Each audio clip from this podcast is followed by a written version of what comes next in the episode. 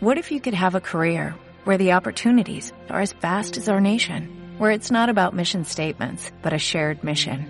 At U.S. Customs and Border Protection, we go beyond to protect more than borders, from ship to shore, air to ground, cities to local communities. CBP agents and officers are keeping people safe. Join U.S. Customs and Border Protection and go beyond for something far greater than yourself.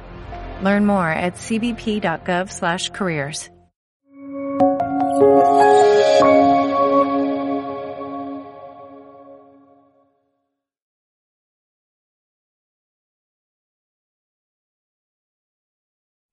you very much for inviting me. It's a great honor to uh, speak to this gathering.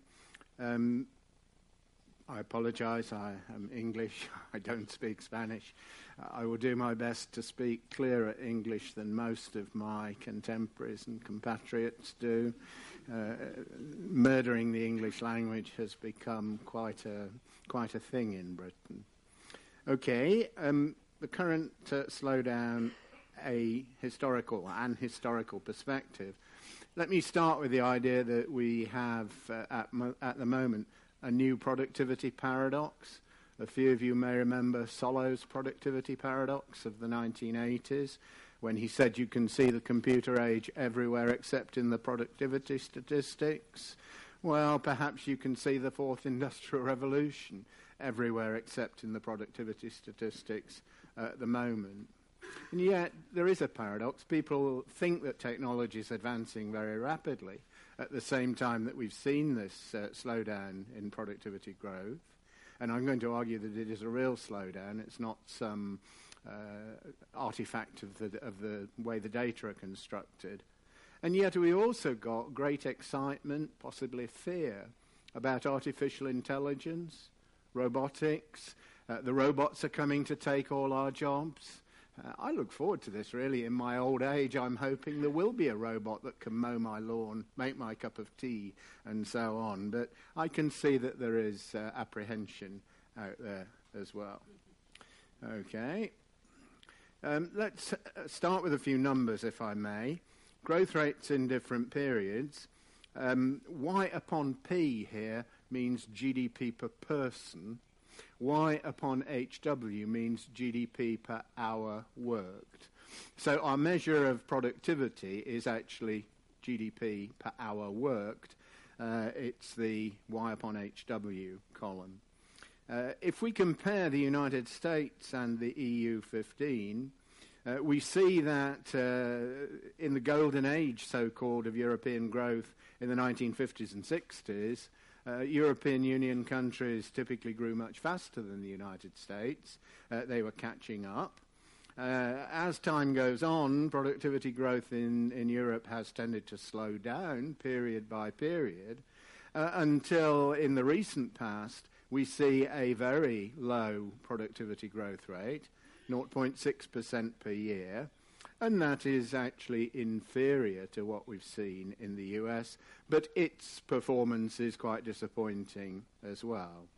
Uh, if we look to the possible future, look what the authorities are saying, what the uh, people who have to consider this for economic policy reasons are saying.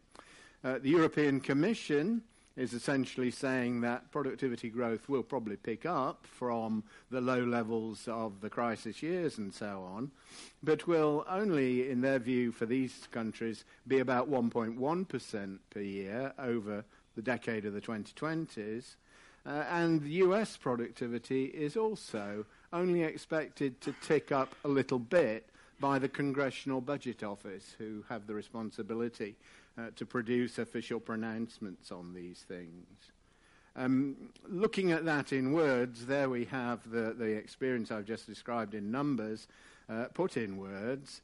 Um, going down to the bottom of that, productivity growth is looking slow in the years uh, since about the start of the financial crisis. And the question then in the 2020s is will Europe still be struggling to keep up with this sluggish growth in the United States. The way I tend to think about this experience is to say quite a large part of what happens here is Europe responding to technological improvement in the United States. I think it must be true here. But in the UK, we know uh, as well, in the UK, we know that more than 90% of our technological progress is essentially imported.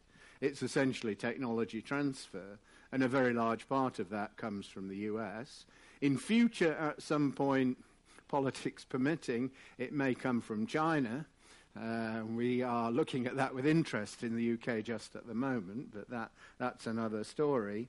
But right now, I think the way one would think about productivity uh, futures over the next decade or so is to ask ourselves is the productivity slowdown in the United States permanent, uh, or will the US likely pick up and Europe then be able to follow in the, in the footsteps uh, by importing technological improvements uh, in particular?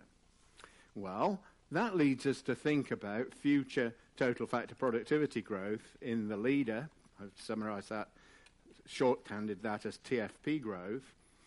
And it's very interesting if you look at the people who think they know, their opinions vary hugely.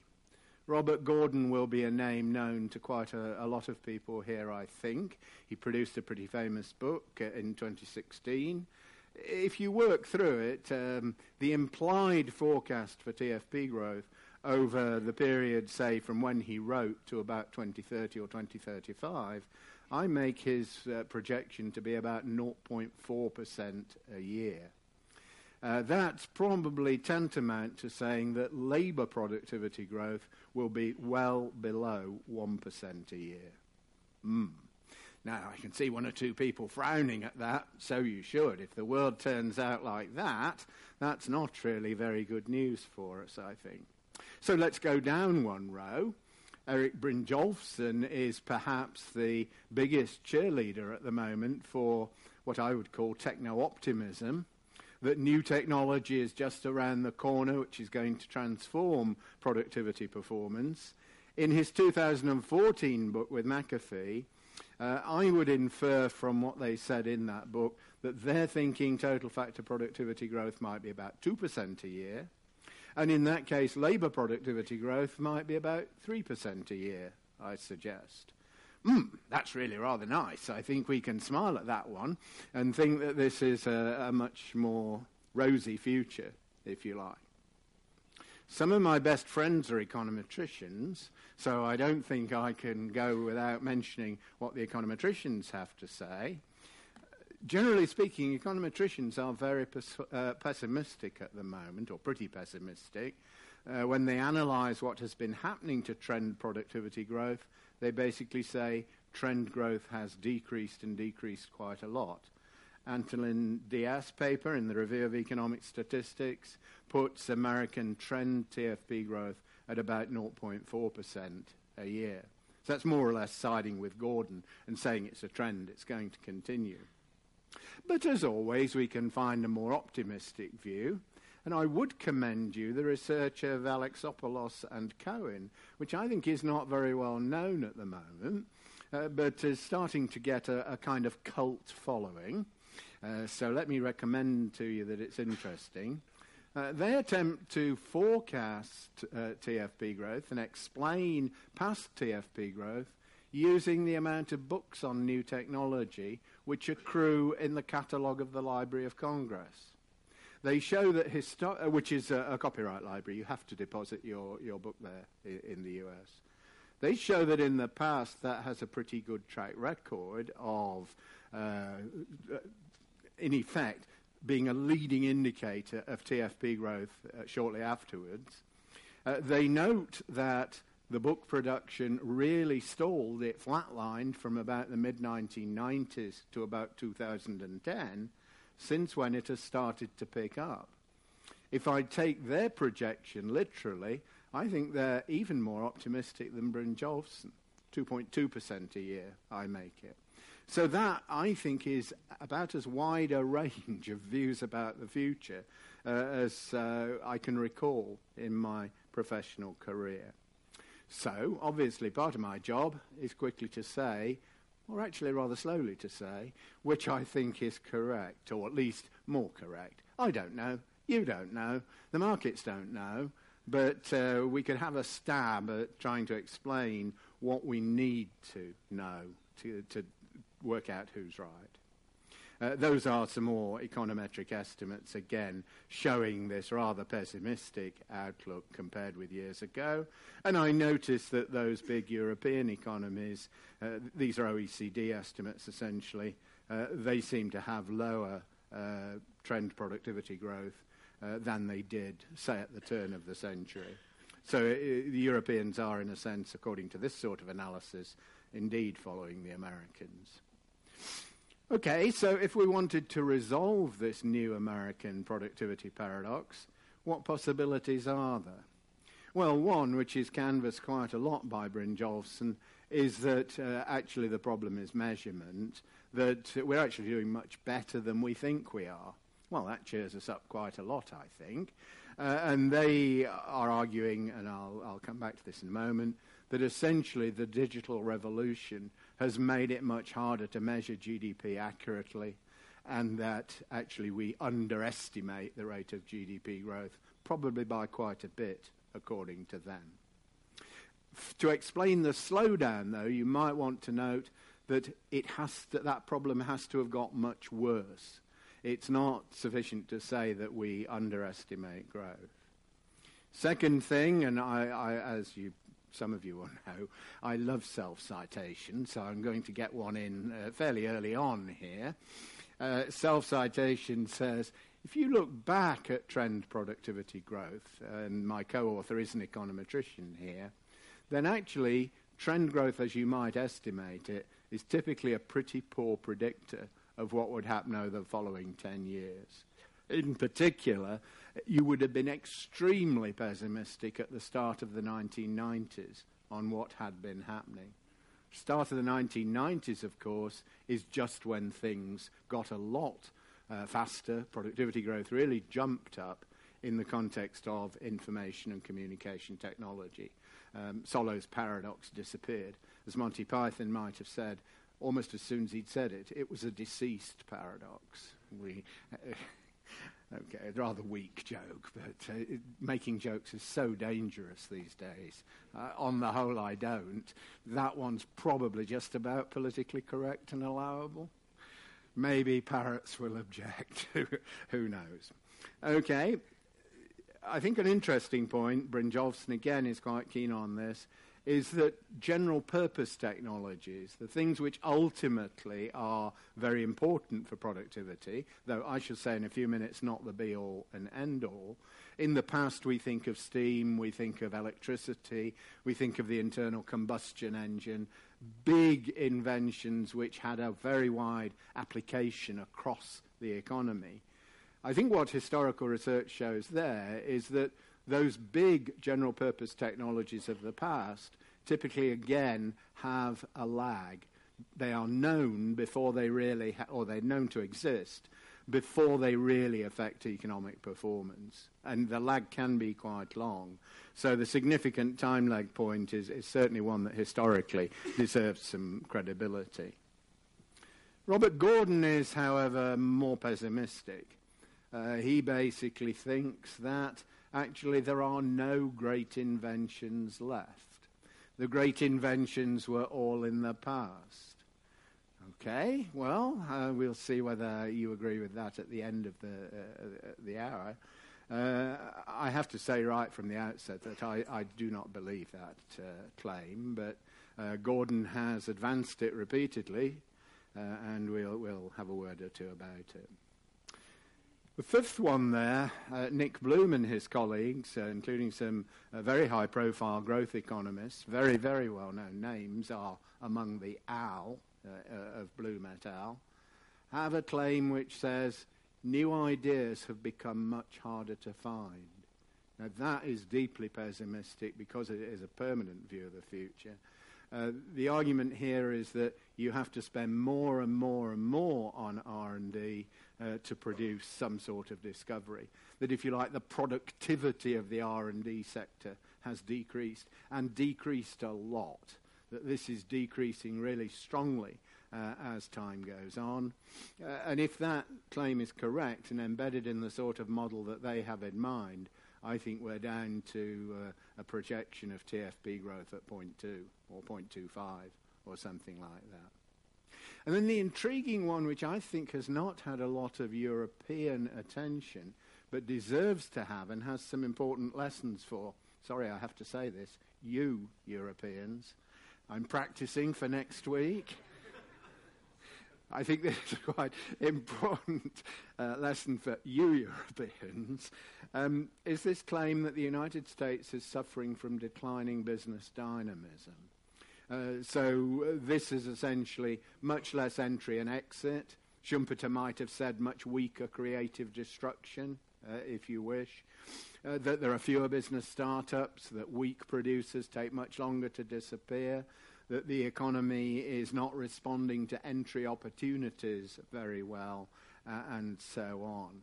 So that the technology may be there, or alternatively, the technology may be starting to come through in the context of AI, but the economy is much less good at using the opportunity than it used to be. If that claim is true, we would need to understand where that decline in dynamism has come from, and it would be very important for you Europeans to avoid falling into this kind of trap. Okay, I won't dwell on this. Let me simply say I think the literature is pretty agreed on this that the slowdown in the United States is not mismeasurement. Um, there are a bunch of papers which I've referred to there Generally speaking, economists in this club do agree that growth is underestimated, but they would say that has been true for the last several decades, and it's not got significantly uh, worse. Uh, the problem in uh, estimating growth of output, real output, and growth of, therefore, real productivity is measuring what the economist would call the GDP deflator well. It's measuring what's happening to prices. And that includes things like adjusting prices for quality change. Quality change is, a very important part of technological progress, but it's a very big problem for uh, the measurement analyst. It's also probably true that there are gains from the digital economy which show up in what economists traditionally would have called household production. They're not within the boundary of GDP, and on our conventional estimate they shouldn't be, but they do improve welfare. As I say, I won't dwell on that. You can come back to it later if you want. My own work with Mills, I've already summarized the, the conclusion uh, that that has. Uh, it basically is saying that American TFP growth has been very volatile and pretty hard to project or to predict using any kind of econometric time series uh, model. Uh, the recent econometric estimates show a sizable fall. On the basis of that research, which I did, I'd probably be wanting to say that if I'm a techno optimist, I wouldn't allow the econometricians to put me off a lot. Okay, we could come back to that. Uh, I've got to skip through a few slides here, I think, uh, to get through the material. Uh, there is a little chart about the misprediction. Um, the green curve, green wobbly line, basically shows the average of TFP growth over the next 10 years from the point that is plotted. The red and the blue lines are two of many uh, estimates of trend growth which we ran, uh, and you'll notice that trend growth estimates were declining pretty steadily, even though um, productivity was starting to leap forward in the 1990s. I've made that point already. General purpose technologies do indeed have quite a lag in their effect on the economy on many occasions in the past. Actually, ICT, probably less of a lag than, say, steam and electricity. It also is possible that a general purpose technology could be very important, have a long period in which it gets better, there's a cumulative impact which is significant, but at no point does it really have a very big effect on measured growth. I'll show you an example. These are estimates done using a growth accounting technique of the contribution of general purpose technologies in the past to labour productivity growth. The spectacular one there is, of course, the one that I did myself. There are some other uh, estimates there, but the one at the top I did, that's, um, in case you can't read it, Crafts 2004, if you wish to go and chase up the reference, that's steam. If you look at those numbers, what you'll see is that as late as 1830, my best estimate is that steam power had made almost no difference to productivity growth in the British economy. Uh, some of you remember James Watt, a famous pioneer. James Watt's improved steam engine was patented in 1769. So for the first 60 years after James Watt, productivity uh, doesn't have massive effects. And if we look at those numbers, they're quite big, quite impressive in a way, because they're sustained over a fair period of time. But even, say, electricity, which is a powerful general purpose technology, certainly doesn't, those numbers are not big enough to dominate what's happening in the American economy at the time. So I do think general purpose technologies are important, but I don't think they completely dominate. In fact, they far from dominate overall productivity performance. So if we were to cheer ourselves up with the coming of the robots, uh, in the productivity sense uh, at least, uh, that isn't, I think, going to be anything like a full move forward from the current productivity slowdown. And while we're talking about robots, what do the technology analysts say at the moment? Well, these are people who've actually looked at employment, looked at technology that's on the way, looked at, if you like, the possibility of automating or computerizing. They use different words, but I think they're all really after the same thing. Jobs, in some cases, that's what they look at. In other cases, they look at tasks. So a job might be made up of several tasks, some of which are more automatable than others, if you want to think about it like that. That's the sort of thing that you find in the current literature. The median OECD job these are two OECD economists actually, has about a 48% chance, according to them, of being automated by 2005. Uh, that means about half the jobs in the economy have more than that chance of being automated. Uh, quite a significant minority have a chance of 75% or more, according to this sort of research. An alternative estimate might be that 35% of the tasks done by the median job are automatable. If you look at what that could imply for productivity growth, I think you'd be probably saying that if this all happened within a horizon of about 15 to 20 years, then you'd probably get a boost to labour productivity growth of tops about 1.5% a year, which would be excellent in the context of our current uh, issues and so on, but uh, uh is not sort of uh, an escape totally to the sunlit uplands. Sunlit uplands is a phrase which uh, has a bit of resonance to a British person who's lived through Brexit, but it probably doesn't travel over here uh, so well. Uh, this view then would be that there will be quite rapid productivity growth and that we're currently uh, in the de- delay that general purpose technologies actually have. A footnote to that slide when you go into the details of those um, analyses, what's really interesting about them is the sort of jobs that go.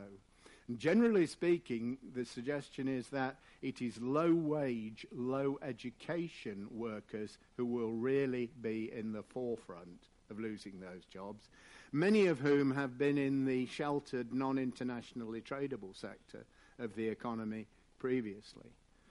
Crucial issue will be how good European economies are at redeploying those workers.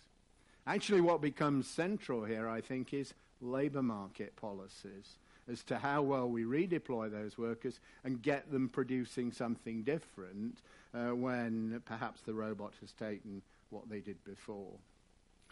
European Commission, Commission's growth projections, uh, or some of them done uh, recently, which I borrowed on an earlier slide, uh, essentially have this rather sluggish, very sluggish productivity performance uh, going through all the way at least to 2040. Uh, that's the, the not very cheerful chart. I'm going to cheer you up slightly on that. European Commission really isn't assuming any kind of boost from AI or robotics, uh, non, at least nothing that isn't uh, trivial. It takes a very cautious position on future productivity growth, it seems to me. Whereas if you were believing in a positive technology shock, similar perhaps to what happened in the United States 100 years ago, then that could make things look a bit different. Now, you might want to play with this idea at home.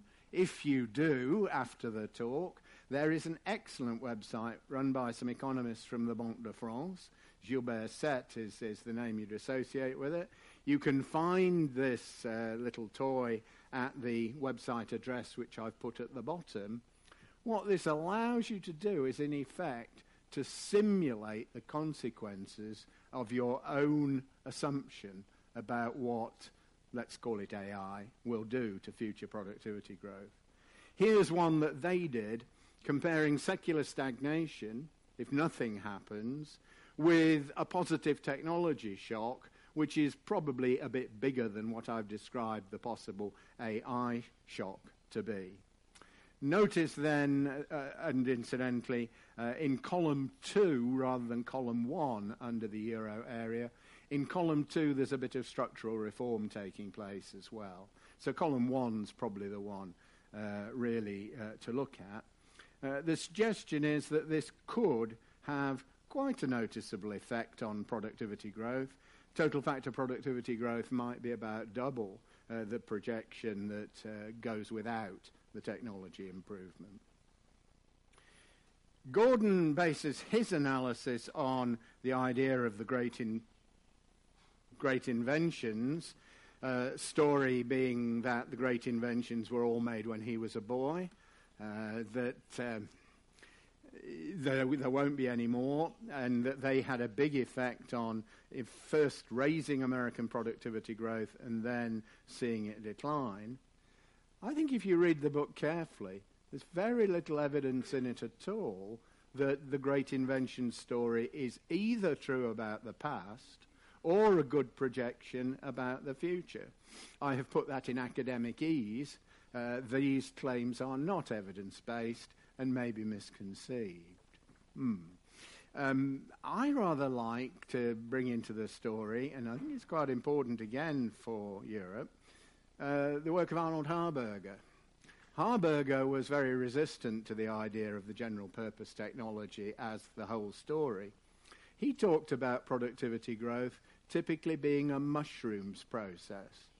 Lots and lots of different sources of productivity improvement which grow sporadically all over the economy, like mushrooms in a field. You, you get the sort of the metaphor uh, working through. I think that's actually quite a powerful and largely accurate vision of where productivity growth came from in the past. And I think it's at least possible to argue that our problem at the moment is we aren't growing enough mushrooms. Okay, I think that may be as far as that metaphor should go uh, for the moment. If we went back to the 1930s and looked at a, a technologically progressive decade, uh, then uh, I and my colleagues, Gerben Bakker was the lead author on this paper. I'm there in AL. We had a look at where TFP growth came from in that decade when actually in the United States productivity moved forward a lot. We found it quite easy to convince ourselves, at least, that productivity growth was nowhere near dominated by great inventions. Uh, the great inventions paradigm, I think, is misleading uh, there is total factor productivity growth before the Second World War, and our best estimate of the impact of the great inventions does indeed say they're important, but they're nowhere near the whole story. If you were to look down at the bottom and look at the slowdown in productivity growth uh, from about 2004, it's not really totally centered in the IT sectors. Also, quite a lot of it occurs in the rest of the economy. So I think ranging your story just around a general purpose technology is a mistake. Down to the fifth of the arguments. Are ideas getting much harder to find? Bloom et al. say yes. We do more and more and more research intensity, but TFP growth gets weaker and weaker over time. Uh, they claim that the number of researchers has to double in the United States every 13 years just to maintain TFP growth. Half life is 13 years, in other words. And they argue that, uh, in effect, uh, this means that the future will be one of very slow productivity growth. I mentioned that earlier. Is that view right? I think it's extremely questionable. Far too pessimistic for me, but then uh, I, have always been a bit of an optimist, you know, a bit of a gambler, and so on. Um, if I wanted to challenge them, and I do, what might I say? Well, I'd say that TFP growth is not really a very good indicator just of technological progress. It refers to all sorts of other things like efficiency, the allocation of resources in the economy, and so on. So, one way you might try and alternatively calculate this, uh, this claim is to look at patenting. If you look at patenting per researcher, it has declined a little bit, but it's only declining very slowly. The half life of patenting looks like nearly 200 years. And if you look at our friends with the technology books, there's no diminishing returns at all. If you want to be super optimistic, look at the bottom bullet point. Artificial intelligence may have the role of being the invention of a method of invention. What's that about? That's essentially about looking for needles in haystacks, if you like, looking for very small needles in giant haystacks. Giant Haystacks was a famous wrestler in the UK. Clearly, he didn't have much fame over here, or there would have been name recognition there. Essentially, this is saying that a lot of our new ideas come from experimenting with testing things on data. They're inductive, uh, if you like. If that is what you believe, surely that is what AI is really going to help us with. So that would be the claim here, and it would be the claim that technological progress in the R&D sector will actually solve this ideas getting harder to find problem. So there are actually some of the statistics that I dug up on patenting, on new tech books, and so on. You can look at those at your leisure uh, later. The declining business dynamism is really an important and interesting story. Uh, if you look just at where productivity change has happened in the American economy, you can do a kind of accounting identity. And if you do it, this decomposition suggests that a good part, maybe nearly all, the slowdown in the economy could be accounted for by smaller contributions from entry and smaller redistributions of activity towards more productive firms, more, uh, if you like, dynamic uh, producers. Uh, that would clearly have a big omission in the story. It's an accounting identity.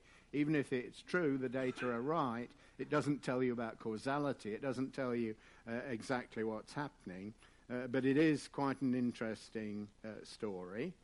Uh, so, if there is that kind of problem, and that's masking the strength of productivity growth which could come in a better organized economy from technological change, what might be the reason?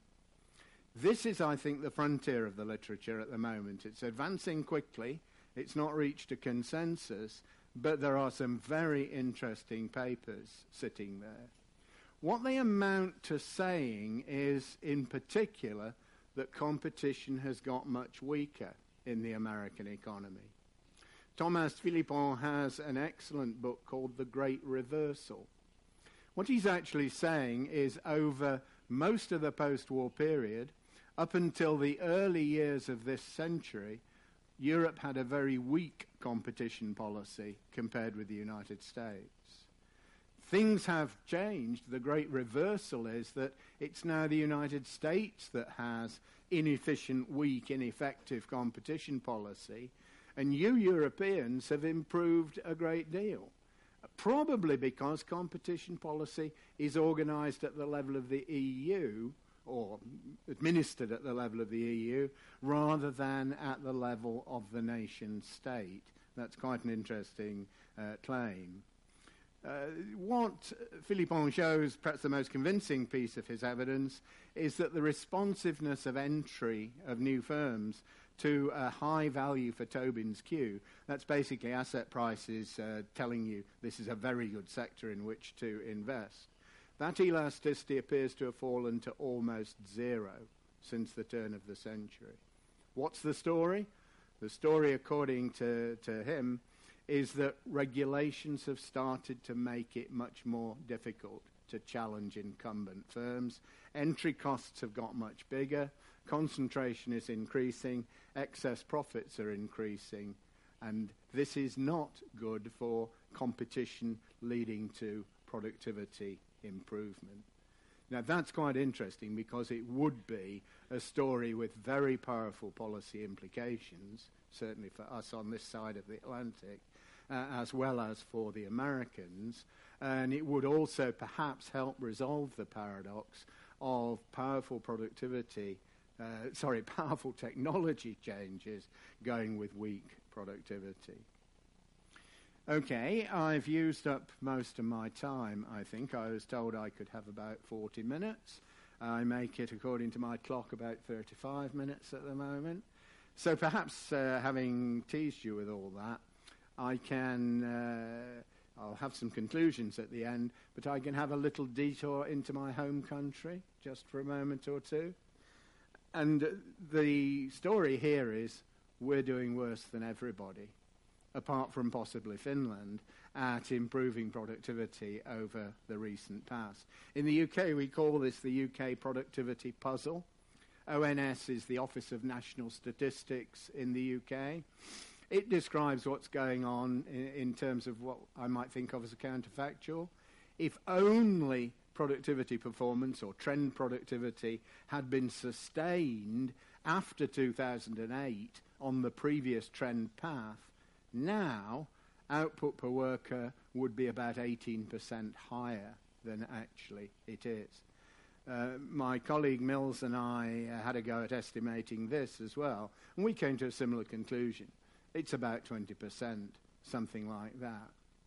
The really interesting feature for me as an economic historian about that, and I haven't fully worked out the story at all, but I'll give you a conjecture, is that I think this is really uh, quite unusual.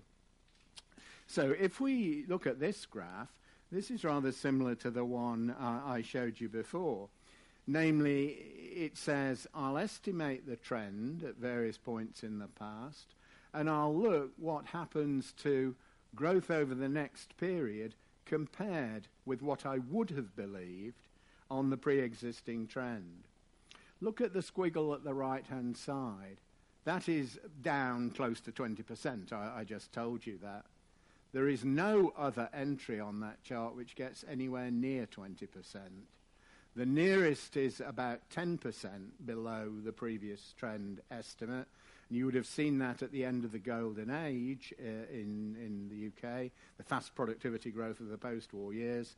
And you would have seen it in something called the Victorian climacteric, it's a technical economic history phrase, uh, in the late 19th century. Looking at the Great Depression, though, only about 5% below the previous estimate of the trend. So this really is a big, and I would argue unprecedented, productivity shock. And in the UK case, I really am not sure that we know what is going on. I mean, with regard to the productivity puzzle, I'm not describing the performance of our government. That's quite another story. Okay? No previous shock comes close, is the key uh, message there. Where might this problem have arisen? I don't know entirely. I do think there's an effect, which is a general purpose technology one in a sense, that the UK did very well out of information and communications technologies. Uh, the productivity growth coming from that has been reduced over the last years and uh, I can find references in those footnotes to generate the, the estimate that I've got there. The UK went through a big financial crisis that undoubtedly lowered uh, productivity. It also resulted in the end of rapid productivity growth in the financial sector. We can argue about whether we can measure growth in the financial sector well or not, but on the basis of how it is actually measured according to the national accounts, uh, there was a strong contribution from uh, the financial sector up until the financial crisis, and it has then essentially disappeared. And then in the last two and a half, three years or so, I think Brexit joins in. Uh, we know that uncertainty, Brexit related, has reduced investment in the UK. And uh, the uh, paper by Bloom et al., different set of collaborators here, also suggests that managers' time has been hugely diverted from doing productive things to contingency planning about what sort of Brexit they might be faced with. Add those together, which is probably a bit misleading, and you do get close to 20%. So we're somewhere perhaps on the right track, but strictly, I think we should say it's still a puzzle. However, uh, I was, uh, when I did do econometrics, I was always taught you should have an out of sample test of your hypothesis or argument. So I'd give you one. Uh, the 1930s, which you naive person in the street would think was surely worse than the recent past, as I showed you, surely wasn't worse than the recent past. Uh, what was different then? Well, there were strong new industries coming along. It was cars and electricity. We didn't have a banking crisis at all. Not a single bank failed in the UK in the 1930s. And we did very quickly, after leaving the gold standard, come up with a credible new macroeconomic policy regime. There was no equivalent of the Brexit uncertainty. So I think I could uh, possibly spin you a yarn which was along the lines of if I follow my conjecture back to the 1930s, perhaps I get some support. Now, um, having just changed my job, I'm emeritus, as, as was said at the start, at Warwick, and have joined new colleagues with a part time retirement job at Sussex. Obviously, I've had to qualify in lecturing school again. Uh, you know, the fact that I've been doing it for 49 years apparently counts for little. Uh, it doesn't tick the box as far as the bureaucrats are concerned. Okay, well, in ticking the box as far as the bureaucrats are concerned, going back to lecturing school, one of the lessons is always finish with conclusions. It's a good idea to do that because most of the audience will either have got lost or much more likely gone to sleep uh, with the sort of boredom of the presentation and so on. So if either you got lost or much more likely you were asleep, or alternatively the translator didn't get it right, it's going to have another go, uh, then uh, here we are. My conclusion is that we really do not know what future American total factor productivity growth will be. We can probably narrow the range down. I think it's unlikely that we will be faced with something as pessimistic as Gordon or the ideas getting harder to find, uh, uh, people uh, suggest. I do think the evidence in favour of techno optimism is a bit more uh, appealing than uh, econometric backward looking manipulation of the data. And I am willing to give some credibility, some credence to the idea that we, we may be partly waiting for the economic impact of a new general purpose technology. I do think the productivity slowdown is real there and that has warning signs for Europe, very clearly. But quite likely, not only is it not necessarily permanent at the level we see at the minute, but quite possibly it's been exacerbated by serious policy errors. What are the errors I'm pointing to? The errors which have generated declining business dynamism. Declining business dynamism, I think, is rather like not growing enough mushrooms. So, going back to my metaphor, I finish with the conclusion that we should aim to grow more mushrooms. Thank you. Thank you.